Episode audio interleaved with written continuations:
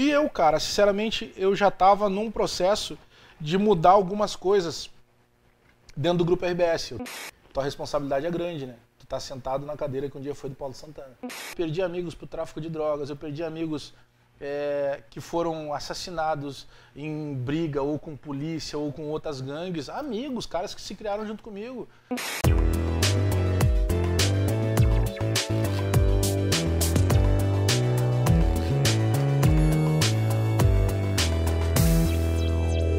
Olhos Papo está no ar, sejam todos muito bem-vindos a mais uma edição do nosso podcast. Como eu sempre digo no início, na introdução, você sabe bem, gravado no Rocket Club. Porém, quem está enxergando aqui sabe que o contexto é outro. Sim, hoje estamos no Galeto do Marquês, nosso outro parceiro. Também gravaremos, permaneceremos por lá, mas é muito legal essa transição, esse agrado, esse afago também para quem nos acompanha, nos assiste, ter uma curiosidade, ter uma fotografia um pouquinho diferente. Então, hoje estamos aqui no Galeto do Marquês um dos nossos patrocinadores de 2023. E além dele, obviamente, temos a parceria da ATP Global, que tem todas as soluções em tecnologia e é responsável por diversos estádios de futebol, aeroportos. É uma empresa gigantesca espanhola, inclusive, que nos dá uma satisfação muito grande de ter esse bairrismo, que é o fato de termos o Rocket como parceiro, o Galeto do Marquês aqui também de São Leopoldo, mas termos uma empresa multinacional como o caso da ATP Global. Então, antes de vocês se inscrevam nesse canal, deem o like e ativem o sininho para as notificações, eu apresento aqui o nosso convidado da vez, que é, ele está voltando, né, nosso querido Alex Bagé. Tudo bem, Bagé? Tudo bem, Matheus? É um dos caras que retornou, já tivemos o Potter que retornou, já tivemos a Bárbara Heck e agora estamos retornando a conversa com o Bagé, que eu até anotei aqui para não esquecer. Hum. Conversou conosco uh, um pouquinho antes de, de, de, do dia. O vídeo foi publicado em 15 de novembro de 21, nós gravamos acho que uma ou duas semanas antes. 15 de novembro, inclusive, que é meu aniversário. Então, um pouco mais de um ano, né? E para já nós começar a trocar essa ideia, Bagé, o que, que mudou de 15 de novembro de 2021 para cá? Hoje nós estamos gravando no mês de fevereiro de 2023. Você pode estar ouvindo e assistindo a gente em, não sei, 2025, 2026, mas a gente gravou isso em fevereiro de 2023, instantes depois que chegou um cara chamado Luiz Soares aqui no Rio Grande do Sul jogando pelo Grêmio. Que ah, que verdade. Nós tínhamos gravado em 21. 21 Faz tanto tempo assim. 21. Ah, mudou bastante coisa. Porque, por exemplo, lá eh, nesse novembro de 21, eh, acho que o Grêmio estava caindo. Não se o Grêmio já tinha caído. Aí eu sofri todo um ano de 22. O Grêmio voltou. Agora eu já posso comemorar que eu tenho o Soares no meu time. Então mudou algumas coisas. E, cara, profissionalmente, graças a Deus, a repercussão do, do meu trabalho tem sido cada vez maior e eu agradeço todos os dias porque não tem nada melhor do que tu conseguir é, aliar tua profissão com aquilo que tu considera que seja tua vocação, né? Bom, faz bem, faz mal, tem gente que gosta, tem gente que não gosta, mas pô, eu consigo viver trabalhando com algo que eu gosto. Então isso é leve, sabe? Por mais que seja por vezes é, um dia mais puxado, que tu tenha uma cobertura é, mais prolongada, às vezes tu vai fazer jogo no interior do Rio Grande do Sul ou quando estava em 22 durante a Série B, fazia jogo no interior do Brasil e às vezes jogo na, da 9h45, aí terminava o jogo quase meia-noite, aí vai para as entrevistas coletivas, daqui a pouco é duas da manhã, já apagaram as luzes do, está, do estádio e o cara já está lá, é, o pessoal da, da limpeza varrendo e já meio que te tocando a vassoura ali para tirar e tudo não, já tu não, não consegue um lugar aberto para te poder fazer uma refeição.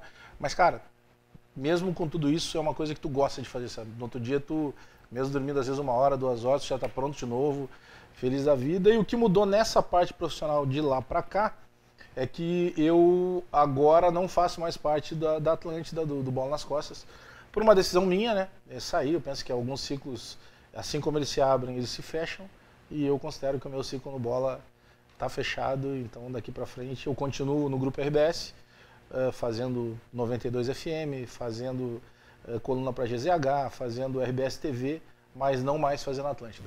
Sabe que a gente falava sobre aquela época que tu estava uh, mudando um pouquinho né, o rumo da tua carreira, tu sempre foi um cara reconhecido pelo trabalho no futebol, mas o trabalho convencional de uhum. rádio Grenal, também de, de uma presença uh, na, enfim, na, trabalhando com os jornalistas de perto, fazendo todo uh, um trabalho reconhecido nesse meio, e aí tu migrou para o entretenimento E inclusive começou aquela era de tu ter um envolvimento, uma brincadeira com o Gil Lisboa, um protagonizando um torcedor do Grêmio, outro protagonizando um torcedor colorado, né?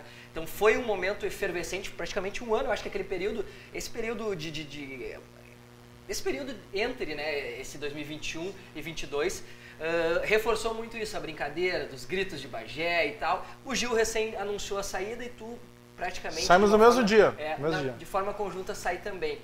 O que representou para ti, assim, é tu que é um cara já experiente no meio, né?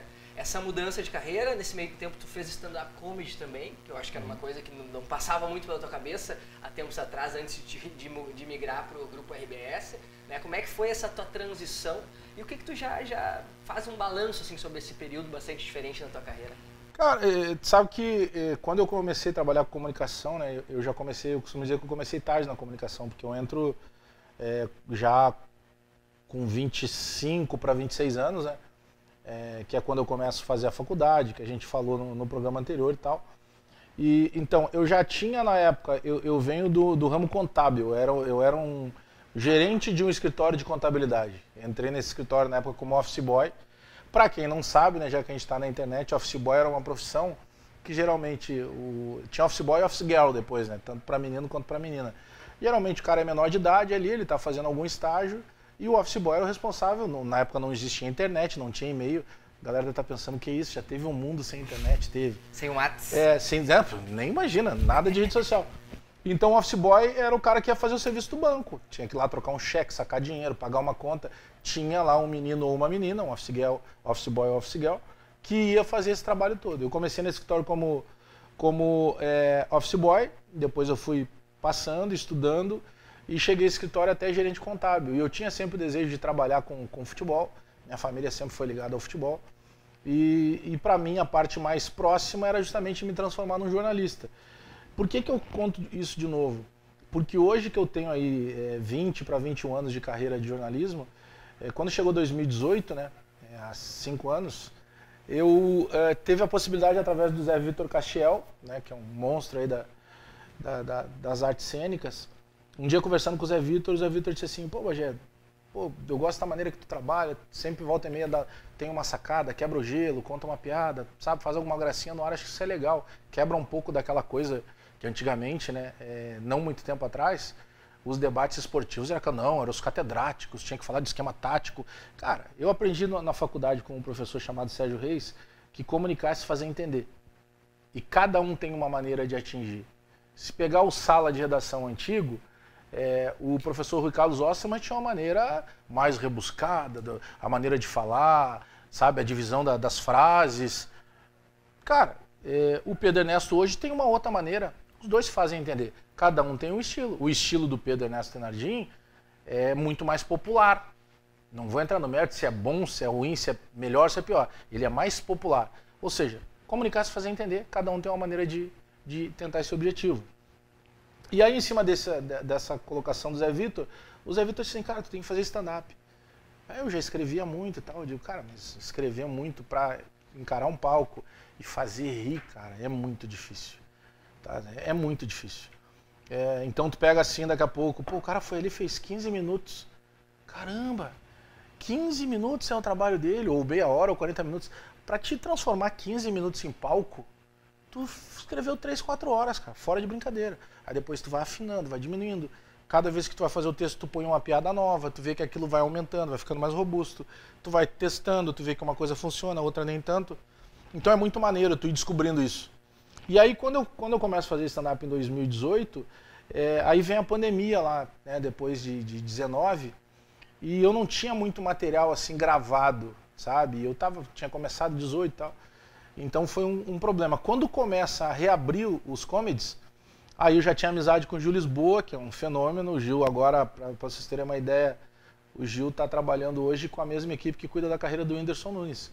Então, imagina, o moleque conseguiu ultrapassar a barreira do Rio Grande do Sul. Hoje ele lota é, é, teatros pelo Brasil afora, onde tu imaginar. Ele lotou teatro em Salvador, ele lotou teatro em São Paulo, ele lotou Rio de Janeiro e por aí vai.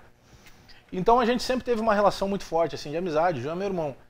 E nós entramos, curiosamente, no mesmo dia e saímos no mesmo dia também, da, da Atlântida, e por nossa vontade, não por vontade da Atlântida, né? Foi uma E- decisão e pessoal uma- nossa. Mas aproveitando esse ensejo que tu falou que tu entrou junto com o Gil e saiu, a gente sabe que tem aquela, aquela conversa de, de funcionários, às vezes, numa empresa, eh, não só de insatisfação, mas no sentido de, cara, tô cavando né, um espaço novo, seja de forma independente, seja numa outra empresa. Eh, foi só coincidência ou de fato vocês já dialogavam sobre, sobre uma vontade também mútua de, de alçar um voo diferente? E Não, até, até peraí, a- pra, pra colocar junto, porque eu quero dar o, o- o crédito. O arroba Elias Colena perguntou por que saiu da Atlântida. Então, se tem essa, essa, esse combinado entre tu e o Gil e por que tu saiu da Atlântida, efetivamente da empresa. Combinado não tinha. A gente discutia algumas coisas, porque, é, como eu estava falando ali, aí quando volta da pandemia eu começo a fazer, fazer mais vídeos e tal, e aí tem uma repercussão muito grande é, via outras redes sociais, como TikTok, como Instagram. E aí eu começo a fazer show com o Gil, a gente criou de Bagé Lisboa, que é uma brincadeira com La Casa de Papel, por isso que a gente entra com o macacão, com a máscara. Depois de um tempo eu só diferenciei, aí eu comecei a entrar com o macacão azul, por ser gremista, ele com vermelho. E aí o de Bagé Lisboa, a gente, porque, pô, Bagé e Lisboa são nomes que poderiam ser do, do- do- do- do- dos caras que invadem a Casa da Moeda lá da Espanha e tal. E, e aí dá muito certo, a gente começa a fazer o Rio Grande do Sul praticamente inteiro. E em cima disso, como eu começo a postar material meu lá também, eu começo a fazer um, um solo também viajando. É, Santa Rosa, Santo Ângelo, Pelotas, Caxias, enfim, uma infinidade de cidades que eu acabei fazendo também. Então a gente traçava, disse, pô, cara, será que ali na frente a gente vai conseguir conciliar as duas coisas e tal? Só que daí algumas coisas mudam, né? E o Gil eh, recebe essa aproximação, né? Da, é, no, no, no, Stop, se eu não me engano o nome da, da, da produtora. E aí acelera o processo de saída do Gil, né? E eu, cara, sinceramente, eu já estava num processo de mudar algumas coisas dentro do grupo RBS. Eu tenho alguns outros projetos que a partir de agora a gente vai startar. Eu não posso falar muita coisa ainda, eh, justamente porque eh, depende de uma série de fatores, né? Mas a gente já já está vendo toda uma situação para poder ter novos espaços também na RBS. E, e aí quando uh, uh, vem a, a data que o Gil vai sair no, no, no, no final de uh, ali no- na sexta-feira anterior ao Planeta, eu digo, cara, eu já estava pensando em sair também. E eu acho que ciclos, cara, eles iniciam e fecham. E eu, eu, eu penso que a melhor coisa que tem é tu ter a possibilidade de sair no auge. Eu penso que eu passei dois anos no bola, eh, são dois anos muito intensos. eh, tu acabou brincando no negócio do Bagé, eu, cara, eu ouço isso em tudo que é lugar. Eu tava no planeta passado, daqui a pouco tinha grito, Bagé. Outro dia eu tinha que fazer um exame, cara, laboratorial. É, eu tô no laboratório, a hora que eu sentei assim, o enfermeiro chegou, olhou assim, bah, se eu furar o teu braço agora, será que vai sair? Bagé! Aí eu comecei a rir. É, a minha mulher tava no, tava no hospital, no hospital o Moinhos de Vento, é, fazendo um preparatório, ela precisava fazer um procedimento cirúrgico, coisa rápida, mas precisava fazer. E, e aí tem uma parte ali que, pô, imagina, tu tá no centro cirúrgico, então é muito silencioso aquilo ali. E aí passa uma enfermeira, diz, ah, deixa eu só te dizer um negócio. Bagé! E, pô, é muito maluco assim, sabe? E é fantástico, cara. Acho que reconhecimento de trabalho é, é muito maneiro. Então esses dois anos foram muito intensos para isso. E eu penso que eh, eu tenho para mim que eu gosto de algumas frases e tem uma que eu sempre lembro que é nada é em vão, se não é benção é lição. Eu acho que no bola eu tive um pouco de tudo. Eu tive mais benção, mas eu tive lição também. É, mas eu prefiro falar mais da benção. E acho que a benção aí eu divido com a audiência, é, com quem gosta, com quem não gosta também, porque isso, certa, às vezes, como eu tinha um papel ali de volta e meia irritar a bancada colorada, dar uma zoada, eu criei alguns quadros tipo Borderô, que era zoando sempre que não tinha público no Beira Rio, ou tinha menos do que na Arena, mesmo enquanto o Grêmio teve na segunda divisão. E isso funciona demais, assim, na, na galera, sabe, no público e tal. E aí tem uma série de coisas, cara. Teve, teve um determinado momento lá que eu, é, até hoje, eu recebi uma suspensão da Atlântica que até hoje ninguém conseguiu me explicar o porquê. Mas enfim, eu recebi uma suspensão. Então são coisas que eh, te desgastam de, de certa maneira, por isso que eu digo, eu prefiro comemorar Em mais função de alguma fala. a benção. do- Cara, teria sido algo que eu, tinha, que, eu, que, que eu disse no ar, mas aí outros tantos já tinham dito coisas piores e não, não tiveram, mas enfim, cara. Eu fico assim, eu sou muito grato a tudo, sabe? Eu entrei eh, na, na crônica eh, não querendo ser mais do que ninguém, eu entrei querendo ser reconhecido pelo que, eu, pelo que eu pudesse fazer. Graças a Deus eu atingi isso. Passei quatro anos sendo presidente da Associação dos Cronistas, ou seja, eu, entre aspas, liderei a classe que eu trabalho, pegando dois anos de pandemia, pegando um caixa quase zerado entregando um caixa com dinheiro para dois anos. Então eu sou muito orgulhoso assim das coisas que eu fiz. E aí eu penso que era um momento de, de sair do bola. Sabe? Cara, não tá legal, tem algo que tá te incomodando, tu tentou ajustar, não conseguiu, tu tentou falar com as pessoas para tentar ajustar, não foi possível. Então, brother, faz o seguinte, tá te incomodando? Sai. E aí eu saí na boa, abraço todo mundo, continuo ouvindo sempre que possível. Sou muito grato e eu prefiro comemorar mais a bênção do que qualquer outra lição que eu tenha tido. A gente, quando, quando trabalha, quando é comunicador, quando é jornalista e trabalha num, num meio estritamente informativo, né, tu tende a ter menos dificuldades ou problemas porque acaba tu não, não, não extrai a tua opinião, tu não divulga uhum. ela, né? E tu acaba não te expondo com os teus colegas de mesa, enfim. E, e, eu vejo que acontece em função do entretenimento, que deve ter um, muitas vezes um clima legal, deve ser satisfatório de participar, e é muito bacana, mas gera esse desgaste maior. Uh, para ti, o, o, que, que é melhor? Hoje, o que, que tu prefere se tiver que, que escolher, tivesse que escolher uma via somente, né? Uhum. De, de permanecer e focar no entretenimento, ou voltasse a se dedicar estritamente ao informativo, que foi o teu carro-chefe, inclusive te levou a SEG, enfim, e ser reconhecido no meio. Mas aí que tá, Matheus, eu, eu considero que eu consigo hoje é, fazer as duas coisas. Porque por isso que eu, que eu te falei da, da, da, diferença que tem as formas de se comunicar. Né? Então, é, eu consigo dar notícia até hoje, porque eu busco fonte e tudo mais, mas eu tenho, por exemplo, no sala de redação, eu tenho uma, cara, eu tenho uma química, uma sintonia muito grande com o Pedro Ernesto Tenardin, né? que é um cara que eu sou muito grato, foi um cara que durante quase sete anos, é, de alguma maneira, é, tentava abrir a porta para que eu fosse, e aí por vários motivos, às vezes por, é, por algum ruído meu, daqui a pouco por algum ruído da própria RBS, eu não ia. E até chegou um momento que foi bom para os dois, e graças a Deus que o casamento está sendo legal. É, mas lá no sala de redação, eu já me assumi gremistas na época, na época da Bandeirantes. O Donos da Bola é um programa, cara, que ele tem essas duas coisas lá da Band, né? Ele tem a pitada informativa, ele tem a pitada da crítica, a questão mais ácida, e ele tem a pitada do humor. Que a gente brincava, debochava, brincava muito com o baldaço. Então, é, é, tu consegue fazer essas coisas. Então, lá tu vai ter o cara brincando, tu vai ter o cara sendo crítico, tu vai ter o cara sendo sério. Dá para fazer isso. Então, quando eu vou já pro, pro sala de redação já identificado como gremista, e eu ocupo hoje a cadeira que um dia foi do Paulo Santana, entre outros, mas Paulo Santana, sem dúvida nenhuma, uma grande representatividade. E eu lembro que a primeira vez que eu, que eu vi pessoalmente o Nelson Sirotsky, né, que é o todo poderoso chefão, ele passou por mim e me deu um tapinha no ombro e disse assim, tua responsabilidade é grande, né? Tu tá sentado na cadeira que um dia foi do Paulo Santana. E eu digo assim, não, eu tenho consciência disso, né? Mas eu, pô, o cara chega e me diz isso, não, tem um lado bom, foi ele que me contratou, eu ainda brinquei com ele, se der errado a culpa é tua, foi tu, foi tu que me contratou. Então lá, é, como eu também tenho, continuo praticando isso.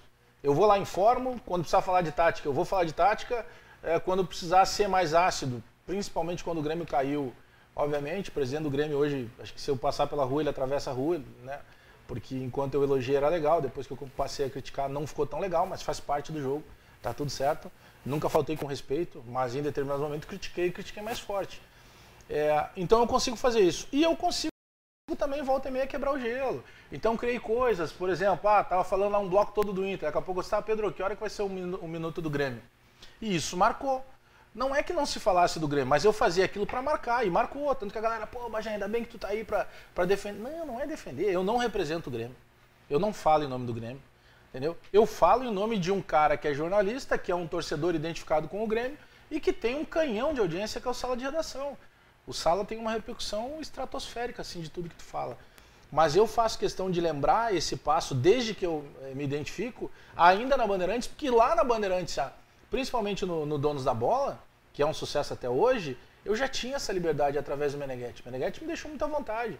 Quando eu fui falar com ele, cara, tô pensando em assumir o meu time, o que, que tu acha? Ele, cara, só pensa que não tem como voltar atrás. Então, assim, se tu quiser te assumir, eu vou te apoiar. Se tu não quiser te assumir, eu também vou te apoiar. Então foi muito legal essa transição, assim, lá, né? De, de e, e, eu sempre fui o cara da resenha, sabe? De volta e meia, dizer alguma coisa, brincar com o jogador, fazer uma pergunta que daqui a pouco tem um duplo sentido, para levar mais para esse lado mais leve da coisa. Porque quando tu senta aqui com qualquer entrevistado, quanto mais à vontade tu conseguir deixar esse cara, mais coisa tu vai tirar dele. Então, a maneira que eu tenho de daqui a pouco conduzir uma determinada entrevista ou pergunta para o lugar que eu quero é deixando aquele cara em vontade. Então, se eu já chego brincando, dentro de um limite, claro, né? Porque tem cara que daqui a pouco tu brinca o cara continua sem te olhar. Aí diz, pô, já vi que com esse aqui não vai dar. Mas é uma maneira que tu tem de tentar conduzir para o teu objetivo final, né? Para onde tu quer que, que chegue a entrevista. Então eu consigo fazer isso hoje e para mim é muito tranquilo. Eu não tenho como eu não consigo me enxergar mais trabalhando sem entretenimento. E o entretenimento que fique bem claro, não tem a ver com Atlântida. Porque quando eu entro na Atlântida eu já fazia stand-up, eu já tinha esse jeito de, de lidar com as coisas. Mas eu não consigo mais lidar com isso, entendeu? Hoje eu tenho alguns parceiros, alguns patrocinadores que eles pedem que as minhas entregas sejam nesse tom mais entretenimento, mais descontraído. Entendeu? Porque se você chegar assim, olha, eu tenho aqui esse copo, olha que copo maravilhoso de vidro, tu pode botar água com gás, água sem gás. Cara, cara, se eu sei o que é um copo, eu sei que dá para botar água. Agora, se eu levar de uma maneira, né, de, de brincar, daqui a pouco no, mostrar que ele é mais forte, que se ele bater na mesa ele não vai quebrar, eu consigo levar para uma outra situação. Porque no próprio humor, quando tu te debruça lá para estudar um pouco mais, como é que eu, que eu consigo fazer? No stand-up a gente tem o que a gente chama de setup, que é a preparação, e o punch, que é a finalização da piada. Então o que, que é o grande lance? Porque o stand-up não é contar a piada. Né? É a base principal, o princípio, eh, o princípio fundamental do stand-up é um texto autoral. Então eu não vou contar a piada do Ari Toledo, porque a piada do Ari Toledo já aconteceu. Eu não vou. Eu posso pegar, por exemplo, as premissas lá, tu vai falar sobre ar-condicionado. Eu também posso falar de ar-condicionado, mas como o teu texto foi tu que fez e o meu foi eu que fiz, eles já não vão ser iguais. Por isso o princípio é autoral. Então, naturalmente, nessa preparação, tu leva o cérebro de quem está te assistindo a pensar que tu está indo para o norte. E na última hora, tu está no sul. Então esse, entre aspas, choque que tu promoves, ele causa a, a, risada. É um fundamento mais ou menos assim. Talvez não com essas exatas palavras que eu falei, mas o, o caminho é esse. Então eu consigo colocar isso dentro do meu dia a dia, sabe? E hoje lá com o Potter, né, que é o opositor e tal, a gente tem é, um respeito muito grande pelo outro e a gente brinca e briga dentro de um nível. Tu não precisa mais atirar uma pedra no cara. Até porque hoje a nossa responsabilidade é completamente diferente de outros anos. Então daqui a pouco hoje até esse cuidado, uma piada mal colocada, ela pode ter uma conotação machista, ela pode ter uma conotação homofóbica. Tem uma série de situações, né? Tu, e tu tá lidando com uma coisa que hoje tu tá com o YouTube ali na tua cara, tu falou, brother, esquece. Já tá gravado. Alguém vai pegar e vai reproduzir, às vezes vai editar, vai tirar só uma parte para tirar de contexto. Então a gente tem uma responsabilidade muito grande também nessa condição. Então eu não posso chegar ali e por mais que eu seja ácido e discuta, entre aspas, suba o tom por vezes no debate, como todos, eu tenho que ter esse limite de não me transformar num cara extremamente agressivo. Porque daqui a pouco a pessoa que gosta de mim e que de certa forma se baseia em algo que eu faça, ela pode estar sendo instigada também a se tornar um pouco mais violenta no jogo. Eu acho que tem toda essa responsabilidade. E são regras que a gente tem dentro do bolso, né? Não tem como cada vez que tu, opa, não posso esquecer disso, tem que ser uma coisa natural. Então eu tenho uma liberdade muito grande, como tinha na Bandeirantes, faço questão de dizer isso porque foi lá que eu, que eu me assumi torcedor do Grêmio. Continuo tendo na RBS. Então, às vezes, cara, ah, foi para a RBS, mudou, se vendeu para o sistema, aquela coisa. Cara, as pessoas não têm noção. Não existe nenhuma possibilidade de alguém chegar e dizer assim, cara, tu tem que dizer isso. Mas nenhuma possibilidade. A menos que tu cometa uma barbaridade lá, tu tenha que fazer uma retratação. Agora, sabe, achar assim, ah, tá dizendo isso porque a RBS manda. Porque não sei, cara, não existe isso. Mas tem, a gente tem liberdade total. E no grupo RBS, poxa, tu passa por qualquer que seja, desde o CEO, eh, que é o Toigo, desde a, a toda a família Sirotsky, cara, o convívio é de uma, de uma harmonia, de uma humildade, de uma tranquilidade, de uma de uma preocupação com o teu dia a dia, que é uma coisa surreal. Então a gente tem liberdade e cada um tem a sua responsabilidade em cima daquilo que diz. Mas não existe uma reunião para definir o que tu vai dizer. A gente no sala sequer a gente tem pauta. Se é uma coisa muito forte, opa, essa vai ser enquete do dia. E aí, torcedor, o alemão é melhor que o Soares? Claro que não vai acontecer isso, mas estou dando um exemplo, né? Que tu instiga o torcedor. E aí o cara vai debater, daqui a pouco alguém vai dizer, não, o alemão é melhor por isso ou por aquilo. O outro, não, o Soares é melhor por isso ou por aquilo. Então acho que é, é, tem alguns tópicos, mas nem isso a gente tem de levar, ó, não podemos esquecer de falar sobre tal coisa.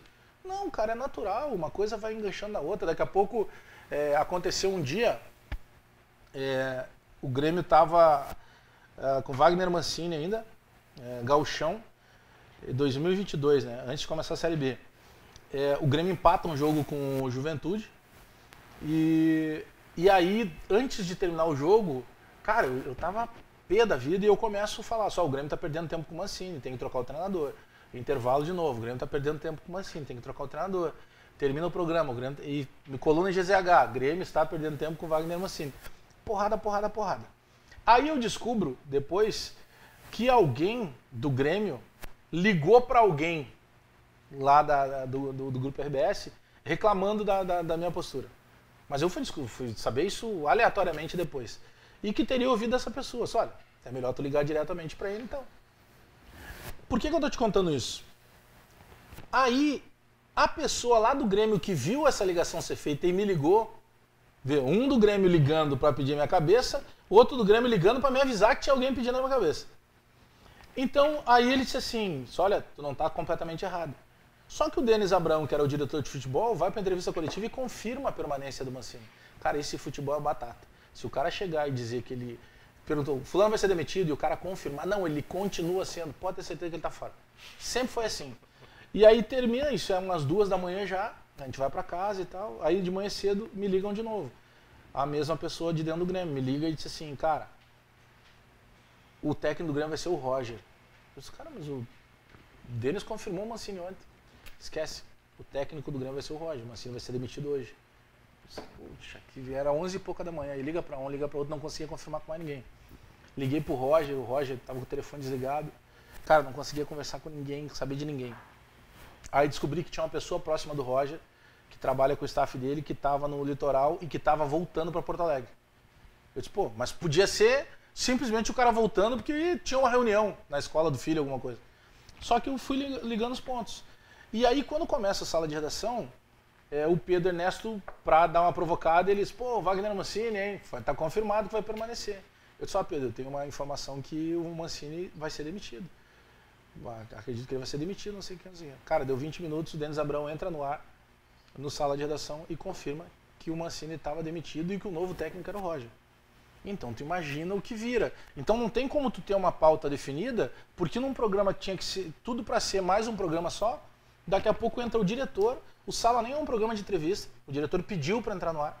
Ele entra no ar para dizer quem saiu e já quem vai chegar. E aí muda todo o contexto, e aí o Sala de Redação pauta toda a imprensa aquele dia do, do, do, do público do futebol brasileiro.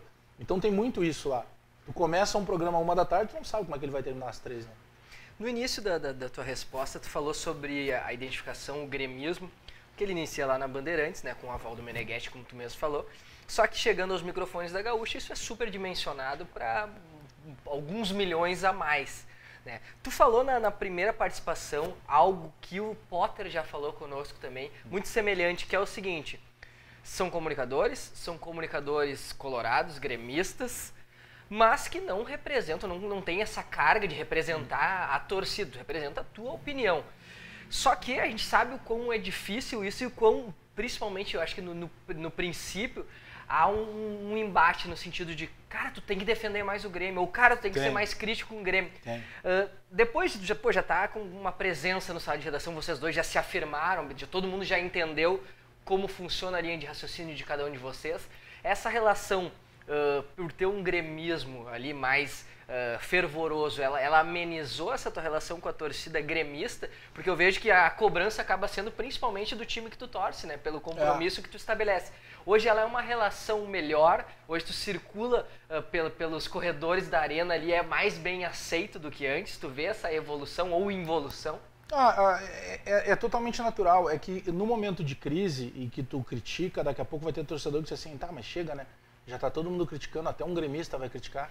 Porque o torcedor, é aquele cara que ele é só o torcedor, que eu sou um torcedor, mas eu sou um jornalista. Quando eu descobri lá a cláusula absurda que tinha no contrato do Michel, do, do Thiago Neves, eu divulguei. Aquilo causou a demissão do Thiago Neves, a rescisão de contrato e a demissão do departamento de futebol. Um monte de gente lá do Grêmio ficou bravo comigo. Cara, eu sou jornalista antes de qualquer coisa, não sou assessor de imprensa do Grêmio. Se eu fosse assessor de imprensa do Grêmio, obviamente que eu não divulgaria aquilo. Eu estou protegendo o clube, eu sou pago para proteger o clube. Eu, como jornalista, eu sou pago para minha opinião. Eu sou pago para dar informação. Então, é, é, óbvio que tu vai sempre checar, tu não vai lançar um negócio a esmo, né, de uma maneira aventureira.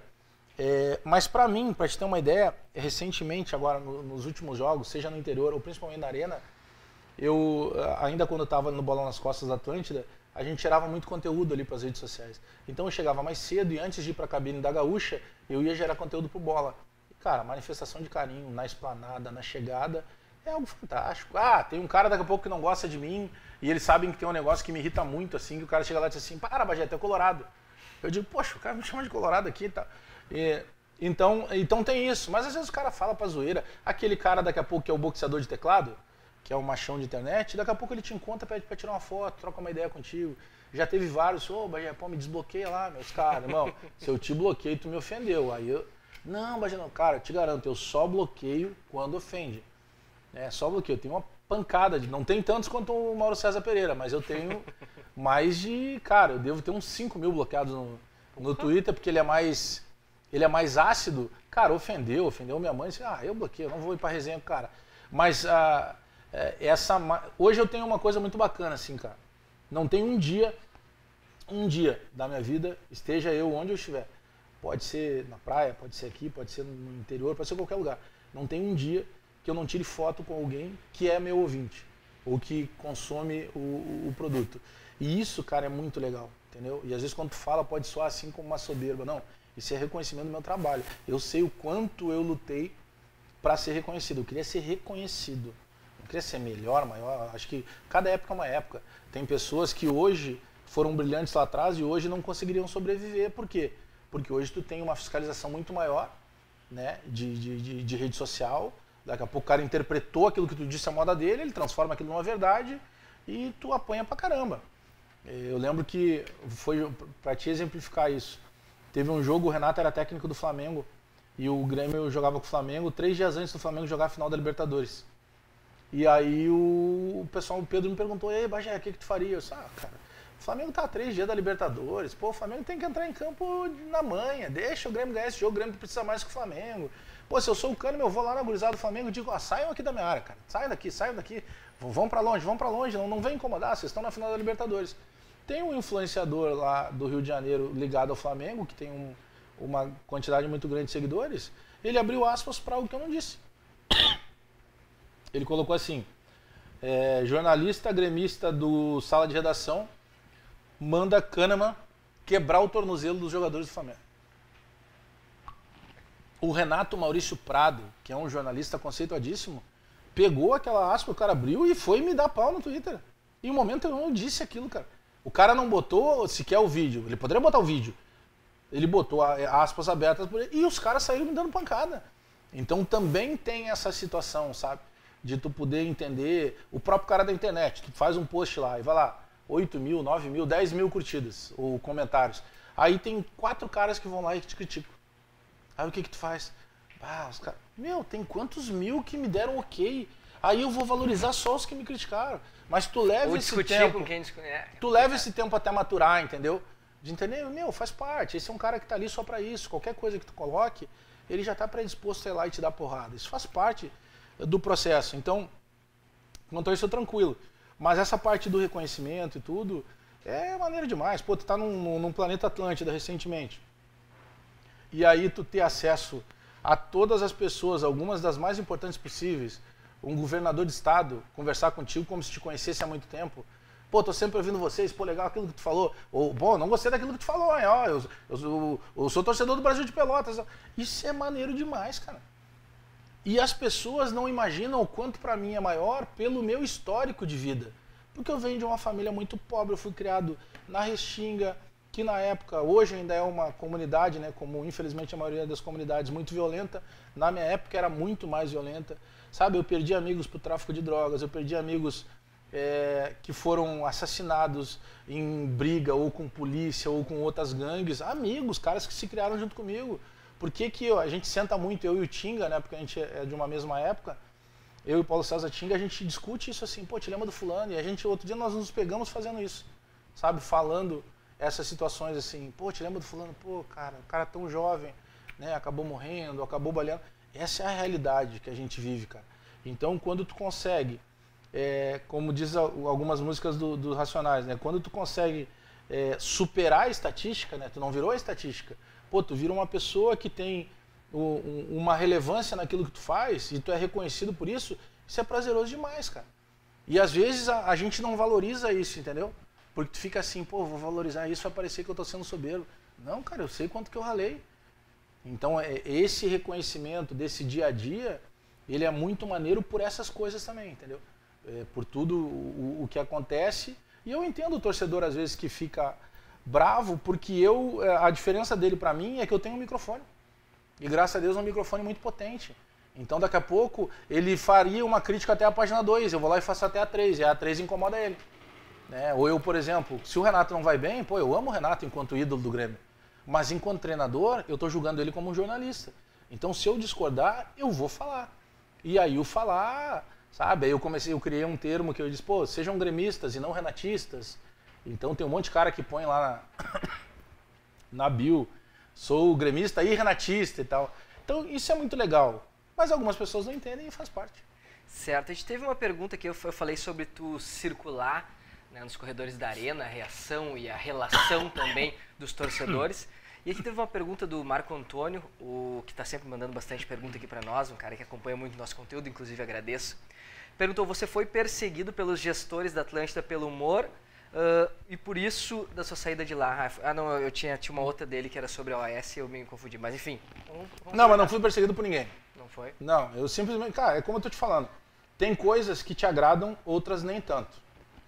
Aí tu vai, tu vai pesando as coisas. Pô, tô com 46 anos, tem coisas que eu não preciso mais me submeter a algumas coisas. Então chega no momento assim, cara, o clima vai, ficar, vai, vai ir para um outro lado. Não, então vamos sair daqui e continuar o baile, tá tudo certo. Sejam felizes e tá tudo bem. Mas não tem, não tem essa questão de, de perseguição.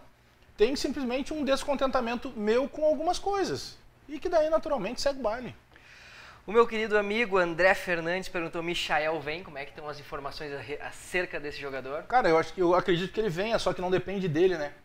Ele está acertado com o, Renato, com o Renato, dá para dizer sim com o Renato e não com o Grêmio, porque o Palmeiras fez uma oferta agora, só que o Michael, quando o Renato. O Michael uh, tem destaque no Goiás, é vendido para o Flamengo. Quando o Renato chega no Flamengo, ele está num processo de depressão, dito por ele.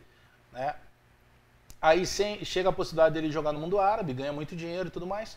Só que esse clube árabe fez algumas negociações com a FIFA e tem um processo chamado transfer ban, que a FIFA bloqueia que tu possa contratar ou vender jogadores.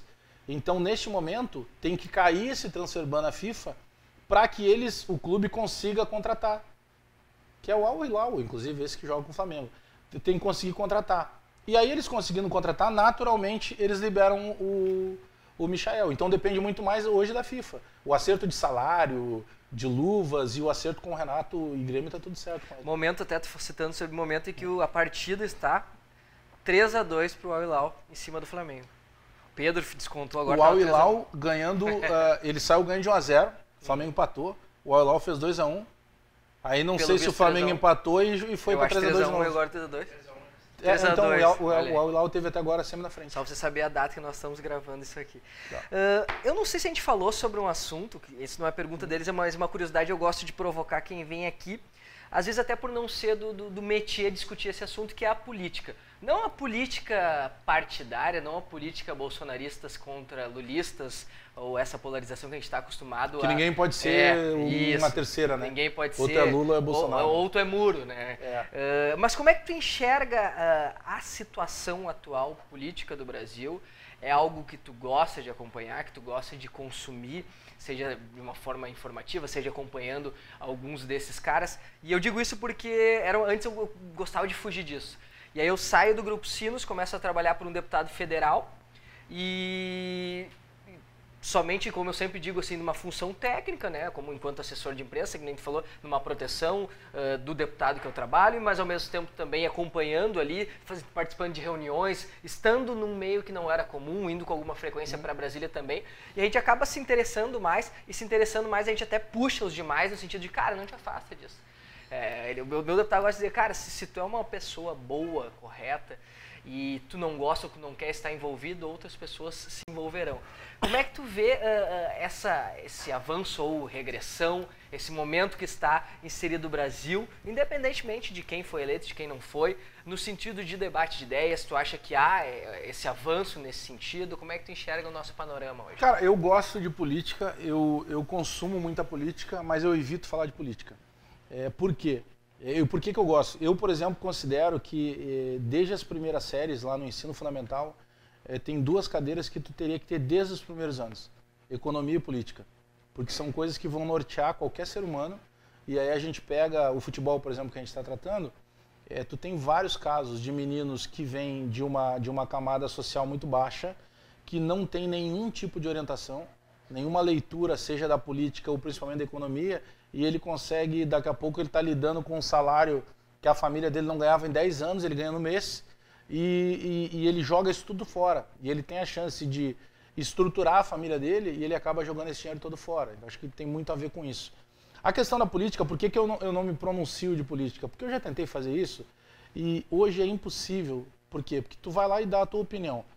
É, eu lembro que uma vez eu coloquei no Twitter algo de opinião e teve um cara, meu, que ele começou a me incomodar, me incomodar, e ele dizia assim: pô, volta pro futebol que é atua.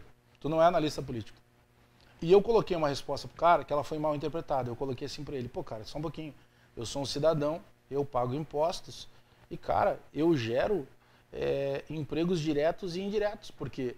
Porque tu tem outras empresas, né? Tu, tu, trabalha diretamente ligado a. Todo mundo é um pouco empreendedor, né?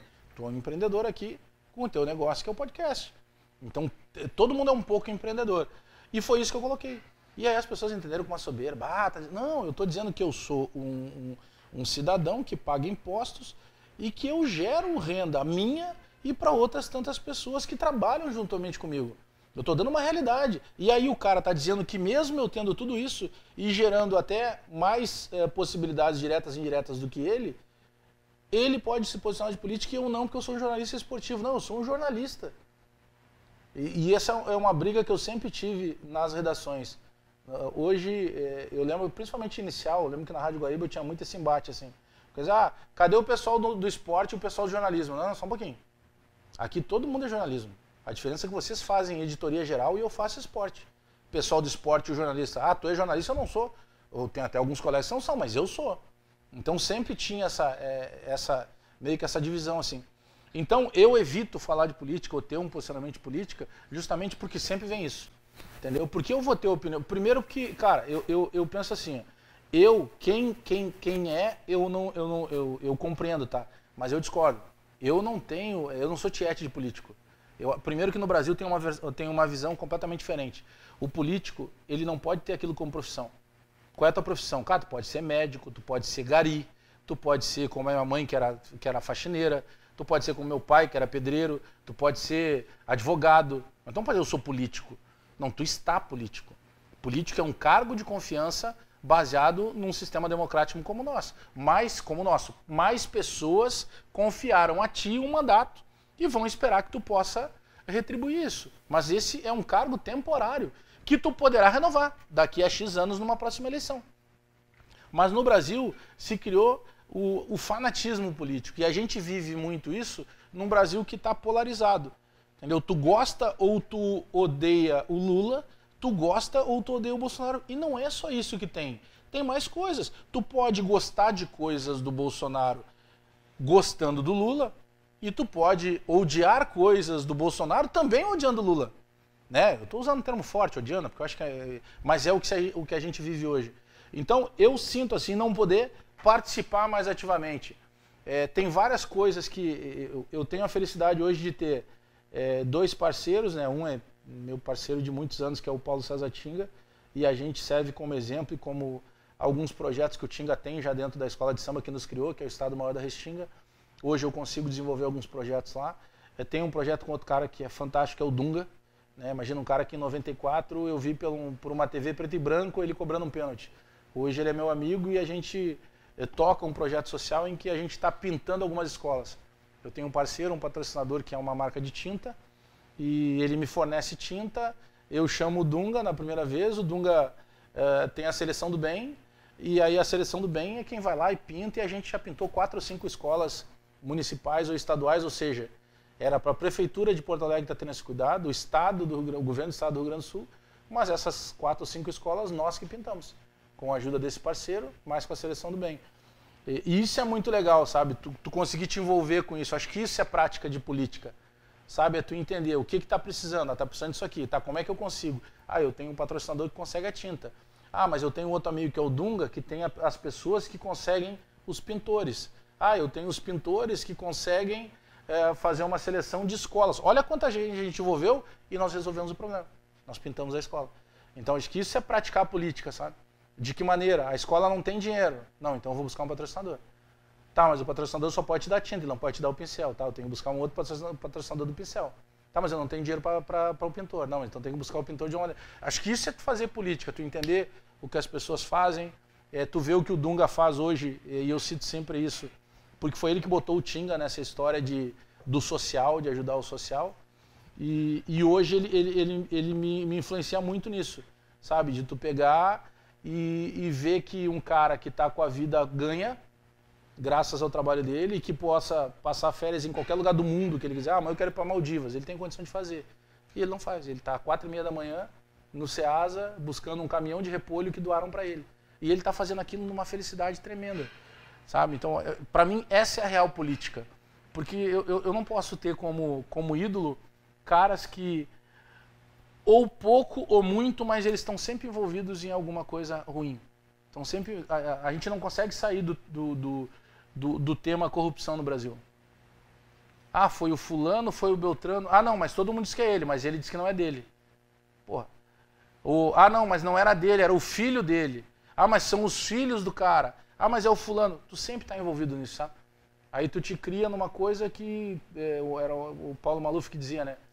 Ah, o, o cara. O, não, diziam sobre o, sobre o governo do, do Maluf em São Paulo.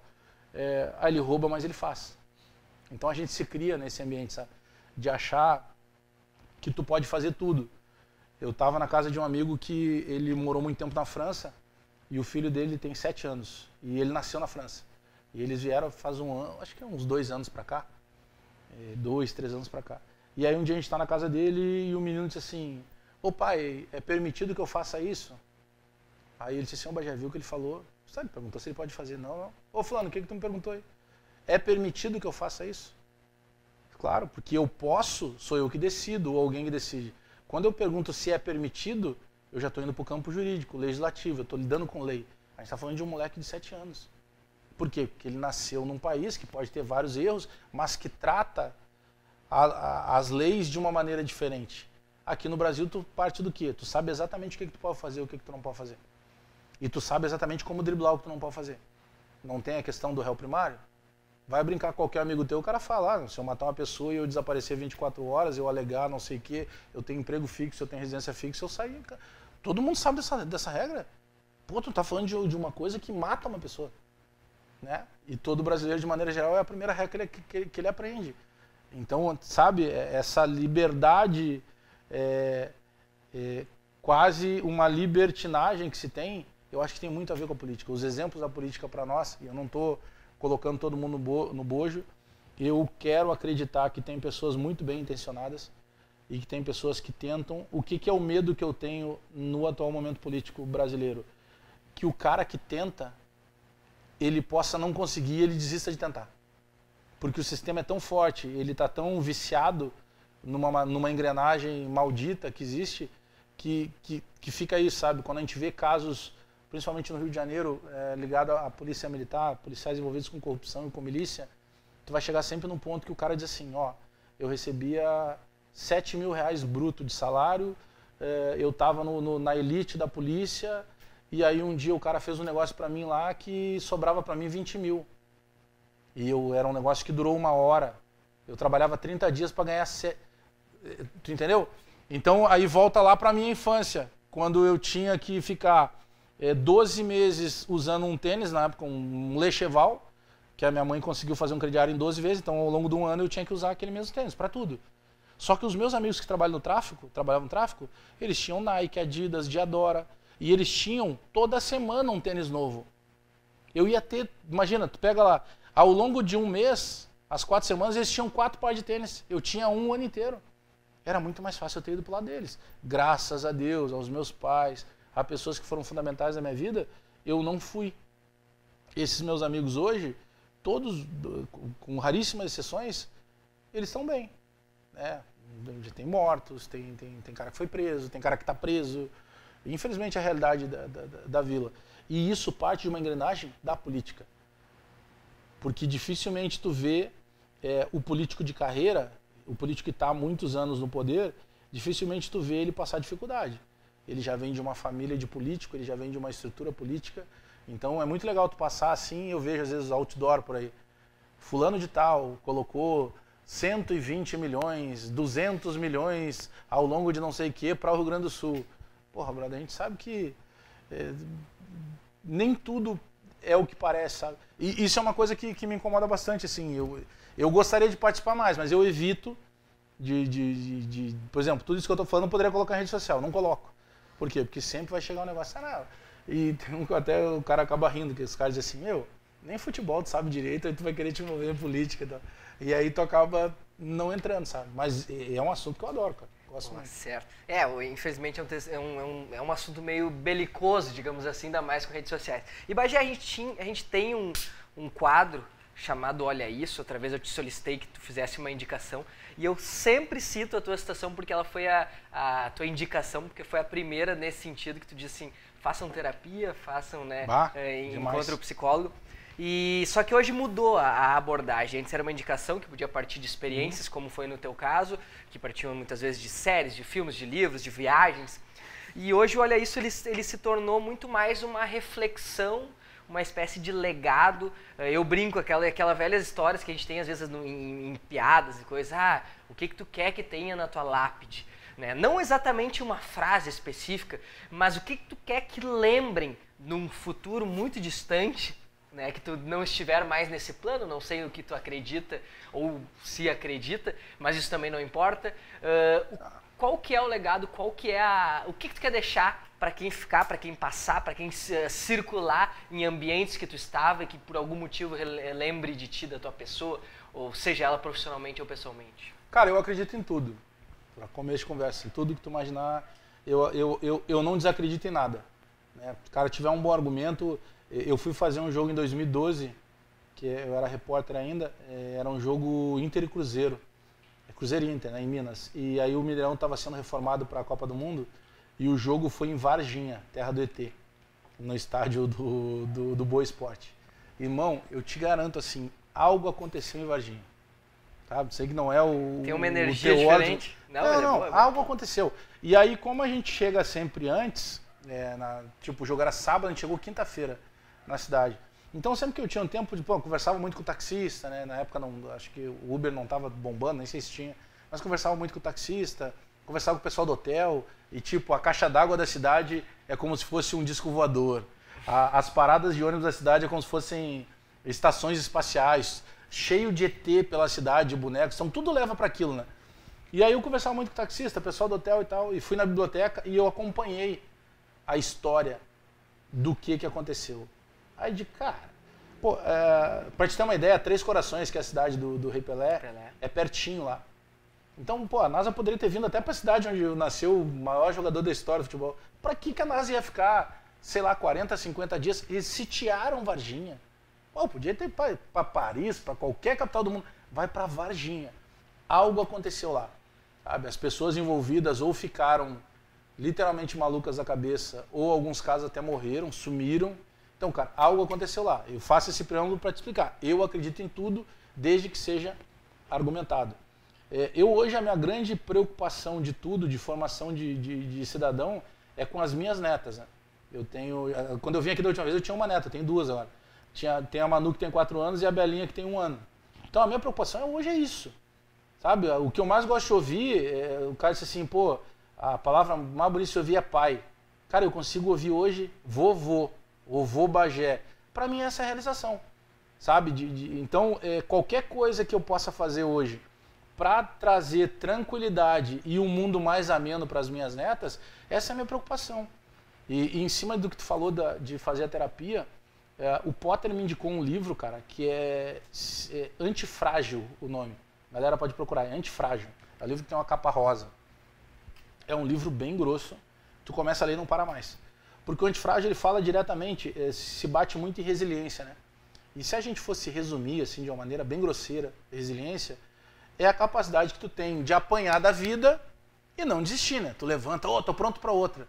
E aí vem um cara e diz assim, como assim pronto para outra? Vai ficar o resto da vida apanhando, levantando, apanhando, levantando? Não, o que, que é o poder do, do antifrágil? É tu conseguir aprender com aquilo que, tu, que aconteceu. E dali para frente tu não precisa apanhar mais. Pô, é fantástico isso. É que demorou tanto para alguém se ligar nisso. Então eu leio muito sobre isso, sabe? Da, a capacidade da força mental que tu tem e tudo mais. É, é, mas eu sou, cara, eu sou viciado no, no, no, filme Poderoso Chefão. Não sei se dá para fechar aqui. Eu tenho o Don Corleone e tenho. Eu fiz uma mistura aqui com o Don Corleone e, a, e com o Shelby, né, o do Peaky Blinders. Essa é nova? Não tinha, eu acho, da outra vez? Não, essa é nova. E aí eu coloquei aqui que a vida é igual à máfia, porque para mim é assim. E geralmente as pessoas que não acompanharam, que não viram a série, o Peaky Blinders ou o filme Poderoso Chefão, o cara liga a máfia, é uma pô, mas como assim? Máfia é um negócio de bandido e tal. Mas não, acho que a vida no dia a dia é máfia. A gente falou em política, tu trabalha hoje com política. Não, a gente precisa ser político todo dia. E o porquê que é a máfia? Porque a máfia, é, os caras chegavam, por exemplo, e eles, entre aspas, é, iam para uma reunião lá com, numa cantina e tal, iam para uma reunião com, com o teu principal inimigo, e o teu inimigo esperava o quê? Que tu chegasse lá, desse um tiro, não, tu chegava lá, dava um beijo no rosto, perguntava como é que estava a família, perguntava se ele gostou da comida. Tu desarmava naturalmente aquele cara e tu alugava a cabeça dele. Porque ele estava preparado para o teu pior, tu chega e entrega o teu melhor. Então isso é força mental, é tu conseguir, tu ter a capacidade de, de, de num ambiente, e o ambiente corporativo é assim, de tu conseguir fazer uma leitura. E, e graças a, a ao que eu considero, porque eu acho que terapia faz a tua vida inteira. Terapia não é um tratamento que tu tem um prazo de. Terapia tu faz a tua vida inteira. Acompanhamento, talvez. Porque tu vai melhorando, cara. Sabe? Tu, tu consegue te cada vez te autoconhecer. Tu consegue controlar ímpetos que anteriormente tu não controlaria. Eu era um cara muito mais explosivo. Né? Hoje eu sou um cara bem menos explosivo. E esse, essa busca por me conhecer, por tentar entender o cara que está no outro lado, e até entender que ele é um ser humano, que ele é falho e que daqui a pouco ele está fazendo algo para mim baseado em vaidade, baseado, quem sabe, num certo ponto de inveja, baseado num, num, num vício de poder, alguma coisa. Eh, isso fez muita parte para que eu pudesse chegar e dizer assim, cara, eu vou sair do bola nas costas e vou sair tranquilo. Saio de uma maneira muito tranquila, entendendo que o meu ciclo estava fechado se por bem, se por mal, não foi o bola que me tirou, fui eu que saí do bola. Então não tem nada, para mim é uma, é uma página virada que eu prefiro guardar a parte da gratidão da audiência, sabe? E que vai continuar, eu recebo recado todo dia, porra, já tem que voltar. Algumas pessoas achando que é uma brincadeira, que depois eu vou voltar, eu, o Gil e tal. Então eu, eu te fiz todo esse, eh, todo esse, eh, essa mistura de coisas, porque tem uma frase que meu pai usava, eu nunca fui, procurei saber de quem é essa frase, mas obviamente que não era do meu pai. Meu pai era um cara que não tinha sequer o primeiro grau. Mas ele sempre dizia o seguinte, que o grande legado de um homem não é a quantidade de dinheiro que tu consegue é, ganhar ao longo da tua vida, mas sim a quantidade de pessoas que tu consegue te impactar com o que tu faz. Ah, tu é um pintor de parede. Cara, faz da melhor maneira porque ah, o vizinho vai ver e vai, vai elogiar a parede e tu vai chegar e vai dizer assim, ah, foi o Bagé que pintou. Pô, tu tem como chamar o Bajá? Eu tenho, desde que eu chamo ele. Então eu penso que com a comunicação eu consigo fazer isso. Claro que nem todo mundo vai gostar, mano. nem Jesus agradou todo mundo, então tá tudo certo. Mas eu consigo impactar de uma forma que isso faz com que eu tenha 20 anos de carreira, em que eu tenha passado em Porto Alegre e automaticamente ali em Porto Alegre estão as principais emissoras do Rio Grande do Sul. Eu trabalhei em todas elas. Eu começo na Rádio Guaíba, que depois foi comprada pela Record. Eu vou para a Rede Pampa quando estava começando a Rádio Grenal a Rádio Grenal, graças não só a mim, mas toda a galera que estava na época, foi justamente o momento que a Grenal virou vice-líder de audiência. A gente tinha uma audiência hum, fantástica no período da manhã. Através disso, do meu trabalho, eu chamo a atenção da Bandeirantes. O Meneghetti volta de São Paulo, me tira da rádio e me leva para a TV. É, isso fortalece a atenção da RBS, a RBS me busca. Então eu sou um cara realizado com as coisas que eu fiz, porque eu sempre busquei fazer o melhor. Não sei se eu consegui. Eu acredito que sim. Porque se eu consigo 20 anos é, num mercado que está estritamente fechado, em que as pessoas saem da rádio A e não vão mais para B, elas ficam fora da rádio. E eu consigo passar pelas quatro principais emissoras e chegar na principal emissora e uma das principais do Brasil, que é, que é a RBS, é porque de alguma maneira deu certo. Mas por isso, cara, acho que por querer sempre fazer o bem. Às vezes tu não faz. Mas então se eu fosse botar na lápide uma frase, seria essa frase, longa, mas eu, seria essa frase, assim, acho que o grande legado é esse. É o que tu consegue deixar, sabe, de, do, do, que tu te propôs fazer na tua vida, independentemente se é, é, o cara que frita pastel, é o cara que, que trabalha no supermercado ou o mais alto advogado. Acho que a maneira que ele se propõe, tenta fazer direito. Perfeito, com a resiliência cíclica de um mafioso, encerramos mais uma edição. É bom que eu falo pouco, né? o nosso querido é. Alex Bagé. Obrigado, Bagé, Valeu, por ter Mateus. vindo mais uma vez trocar essa ideia. Obrigado a todos que vieram até aqui. Eu sempre digo, se vê até aqui não tem desculpa, é de graça, se inscreve no nosso canal. Agradecer também novamente. Aperta ao... o sininho já, né? Sininho, notificações, like também nos acompanha nas redes sociais, acompanha o Bagé por lá, no TikTok, eu sei que tá bombando também por lá, né, Bagé? Ah, depois de velho eu fiz um TikTok, mas não danço lá, é só stand-up. Ah, mas daqui a pouco sai já um aqui, ó, eu sei que sai. Então, nos acompanhe nas redes, acompanhe também o Galeto do Marquês, acompanhe a ATP Global, que está nos oferecendo uma estrutura cada vez melhor, obviamente sob as mãos de Anderson Cabelo, produção de Guilherme Biteco, também o nosso querido Matheus Giuseppe no áudio, nosso querido Barreto fazendo os cortes posteriormente para tentar pegar um baitzinho do Bagé. E é isso, gente. Toda segunda-feira a partir de 20 horas, vídeo novo no nosso canal. Fiquem com a gente, acompanhem os nossos conteúdos, acompanhem os cortes, é super importante ter esse, esse recadinho pro algoritmo do YouTube que tão judia da gente de vez em quando, tá bom, gurizada? Até a semana que vem, até, enfim, o momento que você estiver por aqui no YouTube ou no Spotify estamos e sigam conosco. Valeu, um abraço, tchau, tchau.